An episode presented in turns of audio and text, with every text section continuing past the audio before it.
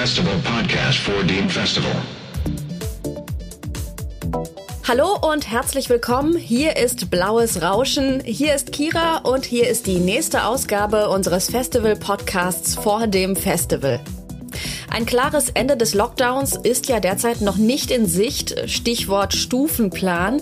Und Blaues Rauschen fragt weiter nach den Auswirkungen dieser Einschränkungen auf verschiedene Beteiligte des kulturellen Lebens. Mit der Aktion Alarmstufe Rot hat die Branche der Veranstaltungstechnik ja schon mehrfach auf ihre Misere aufmerksam gemacht. Wir haben heute einen Vertreter dieses Bereichs vor dem Mikrofon und er berichtet unter anderem davon, dass diese Zeit trotz aller Schwierigkeiten nicht nur negative Spuren hinterlässt. Und das, obwohl er nicht nur in einfacher Hinsicht von den Maßnahmen betroffen ist. Herzlich willkommen, Sven Novozin aus Bochum. Ja, vielen Dank für die Einladung. Tatsächlich bin ich in doppelter Hinsicht vom Lockdown und von der Corona-Pandemie betroffen. Ich habe einmal eine Firma und das schon seit über 25 Jahren äh, für Veranstaltungstechnik und Mediendienstleistungen. Das heißt, wir machen viele Veranstaltungen, betreuen die Bochumer Symphoniker seit über 25 Jahre noch schon live und sind damit halt komplett ausgenockt letztendlich, weil es keine Live-Veranstaltung gibt. Zum anderen haben wir, oder habe ich ein Restaurant und eine Veranstaltungshalle, nämlich die Rotunde eröffnet 2017. Da haben wir natürlich genau das gleiche Problem. Also Restaurant ist jetzt gerade komplett zu. Die Veranstaltungshalle ist seit März 2020 zu. Deine Veranstaltungstechnikfirma, die Event Media Group, ist im gesamten Ruhrgebiet bekannt und unterwegs. Ihr stattet zahlreiche Events mit Bühnen, Licht und Ton aus, die Ruhrtriennale, das Zeltfestival Ruhe, aber auch Stadtfeste und einzelne Konzerte. In welcher Situation wart ihr im März 2020? Und was waren für dich und dein Team die Konsequenzen? Musstest du MitarbeiterInnen freistellen oder wie hast du die Beschäftigtenfrage lösen können? Bei der Event Media Group war es so, dass wir gute Auftragsbücher oder volle Auftragsbücher hatten. Diese wurden tatsächlich dann in der Woche nach dem 13. März alle abgesagt. Ich sag mal, bis September hatten wir dann erstmal alles, ähm, alle Absagen und das zog sich dann hin, äh, bis dann gar keine Aufträge mehr äh, in unseren Büchern waren. Wir haben alle Leute in Kurzarbeit schicken können. Das heißt, äh, alle festen Mitarbeiter haben natürlich ihr Gehalt weiterhin bekommen, ohne dass es eine Belastung für die Firma war. Das hat auch wirklich gut und unkompliziert funktioniert. Diese erste Soforthilfe, die, die dann eingeführt wurde, hat auch sehr gut funktioniert. Bei beiden Firmen auch sehr unkompliziert und unbürokratisch, was mich sehr gewundert hat. Und natürlich haben wir, oder gerade im Restaurant und in der Veranstaltungshalle haben wir halt viele freie Mitarbeiter beziehungsweise Minijobber. Die sind leider komplett hinten rübergefallen. Das heißt, die bekommen natürlich kein Kurzarbeitergeld. Ähm, das sind meistens Studenten. Wir haben dann gesagt, passt auf, schreibt, wer Geld braucht zum Leben, sagt was und wir versuchen das so lange zu zahlen wie möglich, damit ihr überleben könnt und trotzdem noch für uns da seid. Äh, zu tun gab es natürlich nichts, aber wir haben dann gesagt, pass auf, dann schreiben wir halt Stunden gut, die ihr dann später abarbeiten könnt. Das haben nicht viele in Anspruch genommen oder Anspruch nehmen müssen. Das war ganz angenehm. Das Schöne dabei war eigentlich, dass die ganzen Mitarbeiter oder die ganzen studentischen Hilfskräfte in der Veranstaltungshalle so und so positiv gegenüberstanden, dass sie ab Mai hinten im Garten bei uns äh, in Eigenregie äh, schön gemacht haben und gesagt haben, ja, dann lass uns hinten einen schönen Außenbereich machen, wo die Leute dann ein Bierchen trinken können, auf Abstand halt und ein bisschen Musik hören. Wir hatten auch äh, einige DJs, drei DJs, die ständig bei uns waren. Wir haben dann Livestreams gemacht ähm, aus dem Laden. Äh, die DJs haben das einfach so gemacht, einfach weil sie Bock hatten, mal wieder aufzulegen ähm, und natürlich auch für ihr Publikum da zu sein. Und letztendlich haben wir dann ab Juni, Juli, haben wir dann hinten im Garten am Wochenende eröffnet. Natürlich habe ich dann die ganzen städtischen Sachen gemacht, damit wir das machen durften. Das ging auch relativ problemlos äh, vonstatten. Und das war eigentlich ganz schön, weil äh, die Leute dann halt draußen in den Garten gekommen sind. Der DJ hat aufgelegt. Wir konnten ein paar Getränke verkaufen. So waren die Kunden oder unsere Anhänger letztendlich trotzdem vor Ort und ähm, die Mitarbeiter haben halt auch dadurch auch mal wieder ein, ein paar Mark verdient. Also es war so eine Win-Win-Situation für beide Seiten.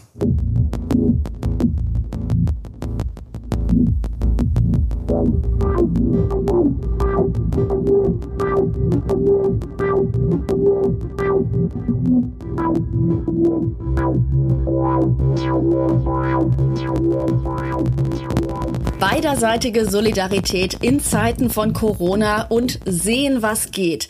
Solche Impulse und Initiativen sind wahrscheinlich eher selten. Welche Hilfsmaßnahmen aus den Programmen für Kulturschaffende und Betriebe hast du denn konkret in Anspruch nehmen können? Und wie schnell und gut hat das funktioniert? An Hilfsmaßnahmen haben wir tatsächlich alles ausgeschöpft. Also wir haben die Soforthilfe in Anspruch genommen. Das ging dann auch relativ schnell dass das Geld da war. Ich konnte tatsächlich auch noch mit unserem Vermieter sprechen, dass wir die Miete äh, freistellen. Und ähm, ja, letztendlich haben wir dann natürlich die Überbrückungshilfe 1, die Überbrückungshilfe 2 ähm, in Anspruch genommen und für die Veranstaltung und Restauranthalle, also für die Rotunde, haben wir auch diese November- und Dezemberhilfen in Anspruch genommen.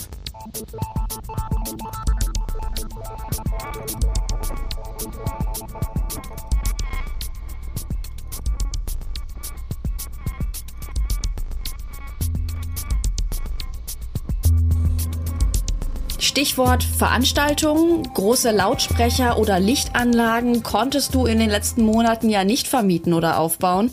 Mit welchen Aktivitäten habt ihr euch über Wasser halten können? Bei der Event Media Group sind natürlich alle Veranstaltungen weggebrochen und wir haben uns überlegt, na gut, wie können wir uns aufstellen, wie können wir Geld verdienen oder wie können wir zumindest ein bisschen Umsatz erzeugen.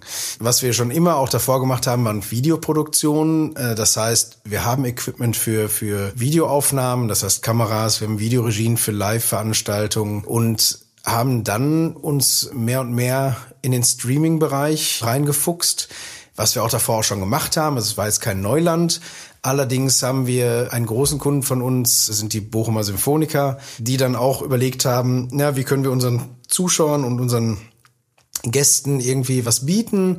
Dann haben wir erstmal kleine Filmchen gemacht von Musikern, äh, haben die geschnitten, äh, so dass immer wieder die Bochumer Symphoniker auch aktiv zu sehen waren äh, auf deren Seiten und gerade auch bei Facebook und YouTube.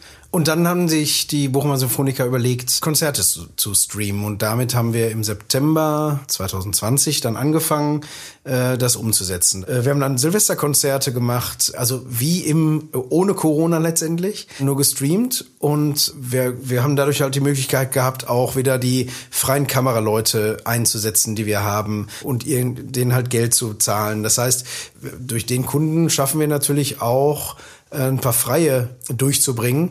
Und damit bin ich eigentlich ganz froh, dass das so läuft. Wagst du eine Prognose für die nähere bis mittlere Zukunft? Ja, eine Prognose abzugeben, ich glaube, das würden viele gerne tun. Ähm, ich kann es wahrscheinlich genauso wenig. Ich weiß noch, im März habe ich mich ähm, mit unserer Bank unterhalten, der GLS Bank. Der Bankberater rief mich freitagsabends um halb neun abends an und wir haben wegen einem Kredit noch gesprochen. Und damals habe ich gesagt, naja gut, ich sag mal, wir müssen jetzt überbrücken bis Oktober.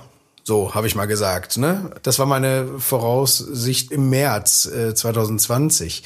Naja, im Oktober habe ich dann nochmal angerufen und habe gesagt, hat ja nicht geklappt, also müssen wir nochmal was tun. Rechnen wir mal bis August nächsten Jahres. Jetzt haben wir März. Ähm, ich kann es natürlich schlecht einschätzen. Also ich denke, ab Frühjahr ich sag mal Mai, ähm, wird es wahrscheinlich wieder möglich sein, draußen zu sitzen, draußen auch mal ein Bierchen zu trinken. Alles natürlich auf Abstand, da müssen wir uns nichts vormachen.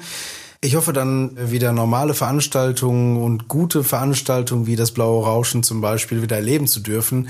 Da wieder Normalität zu erleben, das wäre natürlich toll. Und äh, vielleicht denken auch Veranstalter ein bisschen um, dass sie schon in diesem Jahr auch ein paar Veranstaltungen Outdoor äh, umsetzen können. Ich glaube wirklich, die Leute brauchen Kultur und man merkt es selber, irgendwie es ist sehr, sehr still und äh, wir brauchen einfach den Input. Wir brauchen Musik, wir brauchen Theater, wir brauchen Kultur im Allgemeinen. Ähm, nur so kann man irgendwie überleben. Ja, hoffen wir also gemeinsam unter anderem auf ein Festival Blaues Rauschen hier im Ruhrgebiet mit Publikum, mit gutem Live-Sound, elektrisierenden Lichteffekten und Projektionen. Und mit diesem Ausblick verabschieden wir uns für dieses Mal aus dem Studio. Danke Sven Novozin. Bis zum nächsten Mal. Wir hören uns in zwei Wochen wieder. Ja, vielen Dank auch für die Einladung. Pre-stage. Der Festival Podcast for Dean Festival.